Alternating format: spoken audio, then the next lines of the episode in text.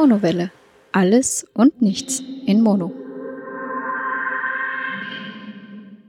Hallo und herzlich willkommen bei einer weiteren Ausgabe der Monowelle. Heute geht es wieder um das Thema Filme. Hallo, liebe Stefanie. Hallo, liebe Zuhörer. Als kleine Vorgeschichte zur heutigen Aufnahme, warum ihr diese Woche zwei Kinofolgen quasi bekommt oder zwei Filmfolgen. Ähm, lag simpel daran, dass es zwei gute Filmstarts diese Woche gab und generell relativ viele gute Filmstarts in den nächsten Wochen geben wird. Wir haben uns dazu entschieden, gleich zwei Filme hintereinander wegzugucken. Heißt, das waren, wir waren in der 8 Uhr Vorstellung von The Circle, das habt ihr am Dienstag bekommen, und in der 23 Uhr Vorstellung von Barry Seal. Ähm, Barry Seal, ein Film mit Tom Cruise nach einer wahren Begebenheit. Es geht um ja, die Ende der 70er, den Anfang der 80er eher und um Drogen, Waffen und Menschenschmuggel. Worum geht es genauer? Was sehen wir in dem Film? Ja, im Endeffekt ähm, sehen wir den Piloten Barry Seal, der ja wahrscheinlich schon ein bisschen so gelangweilt ist von seinem Job und auf einmal wird ihm ein Job bei der CIA angeboten, dass er im Endeffekt Aufklärungsfotos über, äh, was ist es, Mittelamerika, Südamerika, da schießen soll im Endeffekt, weil da gerade kalter Krieg ist und USA und Russland sich da überall bekriegen. Ja, sie wollen Aufklärungsfotos, so fängt das Ganze an und bauscht sich immer weiter auf, dass er dort mehr und mehr hineingezogen wird in einen gewissen Tauschhandel von Fotos, Informationen, Drogen und Waffen. Im Endeffekt ist er sehr erfolgreich in seinem Job. Am Ende wächst ihm das Geld äh, im wahrsten Sinne des über den Kopf hinaus. Er muss es dann schon so hoch in den Kleiderschrank stapeln, damit es irgendwie geht. Zwischenzeitlich gibt es einen, einen, kurzen Zwischenbericht. Ich habe versucht, ein bisschen mitzurechnen, aber der war weit über 50 Millionen schwer. Und irgendwie wirkt der Film von der ganzen Handlung einfach ähm, irre surreal. Und wenn man so im Kino sitzt, kann man sich wirklich denken, um Gottes Willen, das hat sich der Hollywood schon wieder für eine blöde Geschichte ausgedacht. Das ist ja alles, ach, das geht ja so nicht. Ja? Und auf der anderen Seite, das ist alles echt. Also das ist nach einer tatsächlich wahren Begebenheit. Und das finde ich schon sehr, sehr, sehr krass. Auf jeden Fall. Und ich muss gestehen, also ich habe das vorher nicht äh, recherchiert, mir genauer angeschaut oder irgendwas. Ich hatte immer nur den Trailer gesehen und kam dann hinterher drauf, ach, das war ja eine wahre Geschichte quasi. ich wusste, dass das echt ist und ich kenne die Geschichte auch schon ein paar Jahre, weil der Film stand an und für sich relativ lange auf der Liste von best, äh, den besten Ideen von Hollywood, die nicht umgesetzt wurden. Also lange galt das Drehbuch als unverfilmbar, da wurde auch mehrmals der Regisseur gewechselt. Ähm, wir haben heuer schon einen, unver ups, einen unverfilmbaren Film gesehen. Da kommen wir dann gleich noch drauf. In dem Fall finde ich aber eigentlich relativ schlau gelöst. Ja, ich fand es auch sehr gut gemacht. Also kann man nichts sagen. Auf jeden Fall. Es, wie du schon sagst, es wirkt echt surreal, aber Wahnsinn. Kommen wir kurz zur Besetzung, beziehungsweise mal vorneweg den Regisseur, ähm, Doug Linman. Der hat mit der Hauptrolle Tom Cruise, also mit dem Darsteller der Hauptrolle Tom Cruise, zum Beispiel schon in Age of Tomorrow zusammengearbeitet. Das war ein recht guter Film eigentlich. Den haben wir mal vor, vor langer, langer Zeit im Autokino gesehen. Das stimmt, der war gut, ja, auf jeden Fall. Sonstige Rollen jetzt eher nicht die großen Hollywood-Darsteller. Jamie Mays, äh, Dom Hal Gleason, Sarah Landry Jones, Sarah Wright, die spielt seine Frau, ähm, Benito Martinez. Was an der Rolle so also generell an dem Film oder vielleicht jetzt auch, auch, auch so ein bisschen charmanter ist, dass wir immer nicht nur irgendwie diese, diese ganzen ist, äh, die, die, Figur haben und halt den, den Hauptdarsteller Tom Cruise, sondern was ich finde ich auch sehr schick gearbeitet finde und insofern ein bisschen was mit den Rollen zu tun hat. Einerseits A, wir sehen tatsächlich diese ganzen ähm, mittelamerikanischen Drogenbosse, äh, die bis heute ja noch ein Thema sind. Zu Pablo Escobar, den wir in den Film sehen, gibt es ja auch eine sehr, sehr gute Netflix-Serie Narcos auf der anderen Seite sehen wir eigentlich so ein bisschen auch ähm, drei Präsidenten eigentlich. Von Reagan sehen wir am meisten und da haben sie tatsächlich einfach Zeitzeugendokumente genommen. Da bricht der Film ein bisschen auseinander, weil die sind natürlich in absolut schlechter Auflösung und super schlecht gefilmt, weil das halt damals einfach nicht besser möglich war. Spätestens in einer Szene, wo Barry Seal in irgendwie Weißen Haus sitzt und irgendwie ähm, quasi zu Reagan vorgelassen werden soll, ist es natürlich ein bisschen crazy, weil du siehst halt, wie quasi Reagan drinnen gerade eine Pressekonferenz hält und die ist halt irgendwie in 640 mal 480 mal ganz übel und dann zoomt es halt raus auf modernes DLB-Kino. Ähm, strange, aber irgendwie auch pfiffig verarbeitet damals eigentlich, so diese, diese Zeitgeschichte, finde ich. Ja, das fand ich auch sehr interessant gemacht. Das haben sie gut, also, ja, gut gelöst, ja. Also irgendwie ein schöner Kniff, aber, aber, aber gut gemacht, oder? Ja, auf jeden Fall, ja. War super.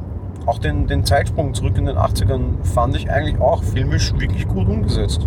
Ja, also generell, wie sie das alles gemacht haben mit den Sprüngen und so und diesen Zeitzeugen-Sachen, war echt klasse umgesetzt. Ja, ähm, schauspielerische Leistung mal so als erstes. Ich mach's kurz, ähm, machen alle einen tollen Job. Im Endeffekt ist es so ein bisschen so diese Catch Me If You Can Story.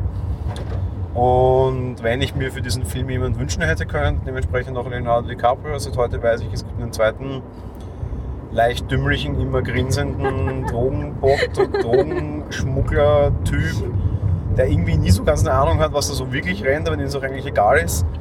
Ähm, Tom Cruise bringt das, bringt das super rüber. Also das muss nicht immer Mission Impossible sein, da, da geht auch mal irgendwie der dümmliche Pilot in irgendwie sehr großen Transportmaschinen ganz gut.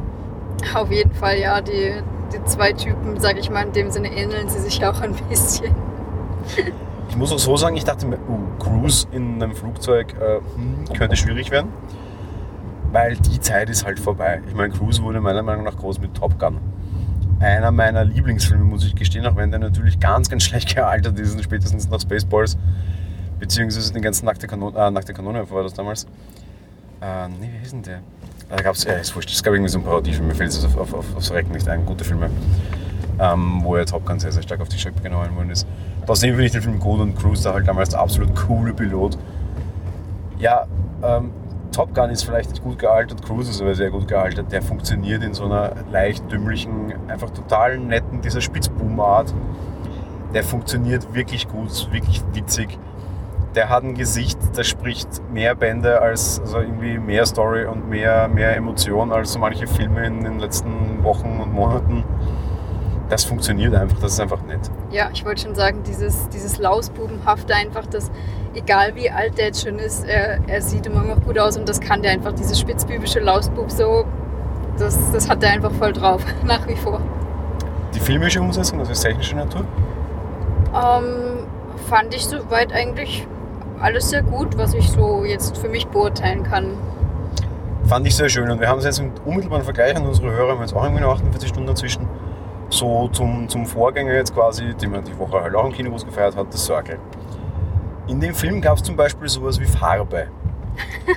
es gab sowas wie Licht. Es gab sowas wie Lichteinfall. Es gab sowas wie blaues Meer, grüne Wälder, äh, bunte Hemden von äh, Barry Seal, wie du meintest, oh schau, dieses schöne grüne Hemd. Ja, das gab es und das war auch grün. Es gab sowas wie Beleuchtung, es gab sowas wie Make-up, es gab sowas wie Dreck.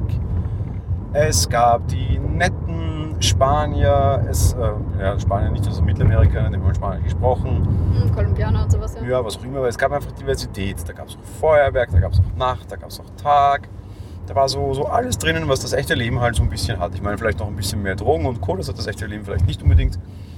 Da gab es auch sowas wie Kamerafahrten, um so auf Technik zu gehen. Da gab es Schnitt. Da gab es irgendjemanden, der sich Gedanken darüber gemacht hat, wie kann man einen Film machen. Ab und zu bricht das Ganze ein bisschen, vor allem wenn man mit Zeitzeugendokumenten irgendwie so ein bisschen gearbeitet wird. Das ist vielleicht ein bisschen schwierig, aber geht halt nicht besser. Du kannst halt jetzt irgendwie eine 40 Jahre alte, für damals zwar gute, aber heutige schrottige Aufnahme nicht mehr größer rechnen. Aber ansonsten, das war schon recht nett gemacht und ganz, ganz gut inszeniert. Was mich besonders beeindruckt hat, waren die Luftaufnahmen.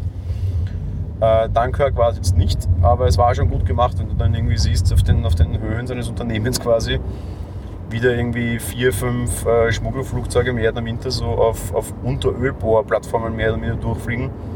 Mit unheimlich lang inszenierten Kamerafahrten ohne Schnitt. Top gemacht, also gerade in der Luft wirklich gut gefilmt. Ja, das stimmt. Wobei ich muss auch gestehen wiederum, dass ich den Vergleich jetzt ein bisschen unfair finde, wo ich da ja tausende Drehorte habe und auch wirklich eben Action mit Waffen und auch Waffengewalt und sowas und nicht nur einen öden Campus. Äh, ja, ist halt auch mehr rauszuholen. ja, das mag schon stimmen und natürlich kann ich jetzt irgendwie in der Circle keine Luftaufnahme machen und sowas. Ist schon wahr. Ich habe, ich habe den Teil anders angefangen und das hättest du halt in Circle auch machen können. Ja, okay. Du hattest sowas wie Farben, wie Licht, wie richtige Schnitte, wie Kamerafahrten.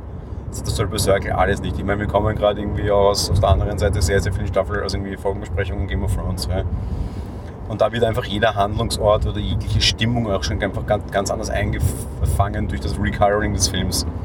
Da sitzt halt dann irgendwie wahrscheinlich ein sehr unterbezahlter Praktikant, der irgendwie Filme Frame für Frame neues Color Scheming quasi vergibt und halt neue Farben macht. Ja wo halt einfach sehr, sehr viel mit neuen, also mit Farben gearbeitet wird, wie bei Resil jetzt auch. Und bei der Circle hat einfach einer gesagt, so, Farbprofil anwenden, zack, zwei Stunden Film Thema erledigt. Und da hast du einfach wirklich wieder einfach gute Bild Bildarbeit. Punkt. Mein, rein meine Meinung ist, ja. Aber das bei Circle war halt alles in einer Tonalität, alles weiß, langweilig. Ja, grundsätzlich gebe ich dir recht, auf jeden Fall, ja. Sonst so zur Story, ähm, die ist sehr gut und die ist sehr überdreht. Und eben da halt nochmal ein großer Hinweis, das ist eine echte Story. Das heißt, jeder, der jetzt irgendwie rausgeht und sagt, so ein unrealistischer Quatsch, ja, hm, solche Stories schreibt das Leben. Ja. Normalerweise würde ich sie ihnen absolut nicht abkaufen. Mit dem großen Hinweis, dass es nach einer wahren Begebenheit ist, funktioniert es aber halt ganz gut und ich mache mir keine Gedanken über Realismus oder nicht. Wobei ich glaube, A, dass da ein bisschen geschönt wurde. Ähm, aber sei es drum, B finde ich sowas sehr gut, dass der Film das auch gleich am Anfang einblendet, weil sonst wirst du den Film gleich nicht aushalten. Ja, das stimmt. Da denkst du manchmal wirklich, was, was für Wendungen die sich jetzt ausgedacht haben, wenn man dann doch sieht, dass das real ist, das ist schon Wahnsinn, ja. Ich meine, es war halt auch eine sehr umstrittene, schwierige Zeit und Reagan war ja generell vielleicht nicht unbedingt so der einfachste Präsident, da gab es ja die einigen Gates. Und in denen war halt Barry Seal quasi mehr da drinnen. Es war halt auch so weltlich eine schwierige Zeit. Irgendwie haben Russland und Amerika mit Atombomben aufeinander gezeigt und konnten sich halt nicht direkt bekriegen, weil sonst wäre die Welt untergegangen. Dementsprechend hat halt jeder irgendwo irgendwen mit Waffen unterstützt und da und dort irgendwelche kleinen Guerilla-Armeen gegen die jeweiligen anderen zu hetzen und so in ein politisches Problem zu bringen, all along. Und der Drogenkrieg unter Anführungsstrichen gegen die USA, das heißt die USA mit Drogen zu überschwemmen, dürfte ja jetzt rein so geschichtlich nicht unwesentlich gut funktioniert haben. Das heißt, es ist eine relativ nette Darstellung dieser Geschichte. Auf der anderen Seite ist natürlich auch klar, das ist jetzt kein Spoiler auf den Film, es ist wurscht, aber du hast halt irgendwie eine Gerichtsverhandlung gegen weil dann irgendwie alles ein bisschen auffliegt. Und er sagt dann auch noch, irgendwie hält die Handschellen hoch und sagt, ja, ich komme hier jetzt raus. Ja. Naja, klar, weil sich halt einfach kein Präsident leisten kann, dass sowas auffliegt, weil im Unterstrich, das war halt die große Zeit der Geheimdienste, ganz anders als heute. Da gab es halt einfach schwerste irgendwie Geheimoperationen, Unterstützungen von Waffen. Das fällt jetzt mehr in unsere Lebenszeit, aber den blöden Gag haben wir halt auch alle mitbekommen. Ja, Mr. Bush, woher wissen Sie denn, dass die Iraker ähm, Giftgas und Giftwaffen haben? Naja, wir haben ja noch die Quittungen von früher. Ne? Und das war halt genau die Zeit, wo die halt solche Leute mit Waffen und Co. groß gemacht haben. Ich meine, heutzutage wissen wir das alles. Damals wäre das aber halt ein Riesengeld gewesen. Die Leute wären wahrscheinlich irgendwie auf den Stuhl gewandert dafür. Jetzt vielleicht nicht der Präsident, aber die Leute drunter. Absurde Zeit, aber irgendwie eine, eine nette Variante, das aufzuarbeiten, auch aus einer ganz anderen Sicht, nämlich eigentlich aus einem Handlanger der Regierung, der aus der Geschichte relativ gut rauskommt eigentlich so mal die längste Zeit zumindest. Ich wollte gerade sagen, also wo der da teilweise auch rausmarschiert ist, habe ich mich dann doch auch gewundert, er sogar, dass er das dann so einfach kann, sozusagen. Ja, im schlimmsten Fall der Präsident könnte begnadigen. Also. Hm. Von daher, also ja, Story schwierig. Was erzählerisch ein bisschen schwierig gemacht war, finde ich, ist, dass du von du glaubst, eine Stunde und 50 lang zu wissen, wie der Film ausgeht, weil irgendwie alles natürlich mit einer großen Rückblende beginnt und du natürlich dementsprechend weißt, wo das Ganze mal hinläuft. Das heißt, das dämpft so ein bisschen die Stimmung des Ganzen, finde ich. Weil Spannung nimmst du den mit halt vollkommen raus. Ja, inwiefern, wenn du vorher schon weißt, wie die Story ist, meinst du jetzt, oder? Ja, weil du auch weißt, worauf sie hinausläuft. Ach so, ja, okay. Wenn du halt einen Film, das ist jetzt kein Spoiler oder so, weil ich will jetzt keine Details verraten, aber wenn du halt ein Filmdokument aus 1986 siehst und die, die Jahreszahl eingeblendet ist und auch gewisse Personen darin siehst, dann weißt du halt auch, dass die offensichtlich bis 86 gelebt haben. Das heißt, wenn sie dir jetzt von einer spannenden Situation 82 erzählen, kannst du schon mal abziehen und sagen, so, der war 86 dabei, der, der, der, der, der. Also wurscht, dass es passiert, die werden 82 sagen, wir sind nicht gestorben sein, wir sind hier nicht in Game of Thrones, es gibt hier nicht irgendwelche Leute, die Tote zum Leben aufwecken lassen, wir sind in einem realistischen Film, mehr oder minder. Dementsprechend, tja, sehr spannend, aber um die brauchen wir uns keine Sorgen machen. Das ist natürlich schade. Ja, gut. Stimmt insofern, ja. Das ist richtig. Trägt den aber vielleicht doch zu einem Twist des Films bei und das ich weiß nicht, ob ich es genial finde oder gerade noch so die Kurve gekratzt. Der Film geht nachher noch 10 Minuten weiter nach der Rückblende. Und mit denen kannst du halt gar nicht rechnen, weil eigentlich glaubst du, du weißt, wie es ausgeht. Je nachdem du weißt, wie es ausgeht, geht er noch 10 Minuten weiter. Und da kommt dann alles anders als erwartet. Und das finde ich irgendwie charmant. Ja, war ein, war ein netter Zug. Also mir hat es sehr gefallen, muss ich sagen. Auch wieder so liebe Grüße an den Circle. Da hätte ich mir 10 Minuten erwartet und wenn ihr 10 Minuten nach dem eigentlichen Ende nochmal draufgedreht hättet und mich überrascht hättet, hätte ich klatschend in dem Kinosaal gesessen, beim Ende schon Schluss machen und mir die letzten 10 Minuten nicht geben, plus die 10 Minuten Bonus auch nicht. Blöde Idee, kann man offensichtlich anders machen. Ja. Können sie sich eine Scheibe abschneiden sozusagen. Ähm, so von der Darstellung her wieder was, was ich bei Hollywood nicht ganz kapiere. Äh, eigentlich fände ich den relativ jugendtauglich, abgesehen davon, dass es ein schwieriges Thema ist. Das müssten eure Eltern also irgendwie für ihre Kids selbst entscheiden. Weil es irgendwie so Drogen da, dort, hü, hat, hm, schwierig, wobei wirklich Gewalt hast du nicht. Warum und dann aber irgendwie zwei, drei wirklich stupide Sexszenen drin haben muss, die relativ explizit sind, kapiere ich überhaupt nicht. Nein, die fand ich auch irgendwie total unpassend. Ähm, es war ja wirklich, wie du schon sagst, unerklärliche. Weil sonst hat der für mich jetzt abgesehen vom schweren Thema überhaupt keinen Grund, irgendwie eine Jugendbegrenzung zu bekommen. Die Sexszenen, die irgendwie nicht notwendig sind und dem Film keine Handlung geben. Ähm, ich sage es einfach, ist ja wurscht, der Typ war treu und macht es halt mit seiner Frau. Ich mein, ja, das muss er offensichtlich öfter haben, weil er hat auch Kinder. Warum ich das jetzt irgendwie unbedingt sehen muss, verstehe ich nicht. Wieder sowas, was ich echt nicht kapiere. Ich meine, ist so irgendwie so das, das generell so das Motto des Jahres. Ich kapiere irgendwie Hollywood nicht mehr, was jetzt irgendwie den Umgang mit Altersfreigaben betrifft. Weil gerade bei den Brüdennamen ist, das sorgt sicher für eine höhere Altersfreigabe, für nichts und wieder nichts. Ja, eben, das hätte man gut und gerne weglassen können und dann wäre auch wieder alles okay gewesen. Also sehr komisch. Ja, von daher viel mehr fällt mir jetzt nicht mehr ein. Netter, so Catch Me If You Can, Top Gun Verschnitt mit einem gut gealterten Tom Cruise, recht witzig, recht pfiffig. Ähm, gute Story, interessant, dass du da irgendwie auch die, das tatsächlich zeitzeugenmäßig eingeordnet hast.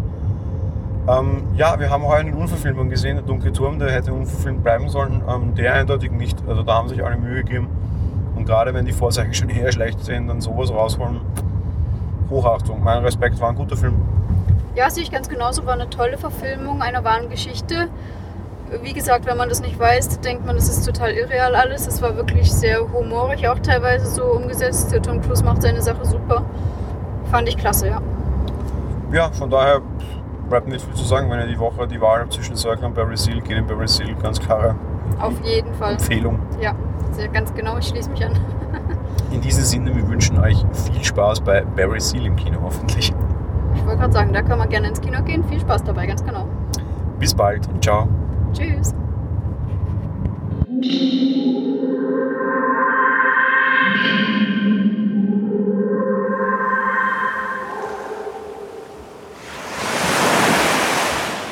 Monowelle ist ein kostenloser und privater Podcast von Jan Gruber.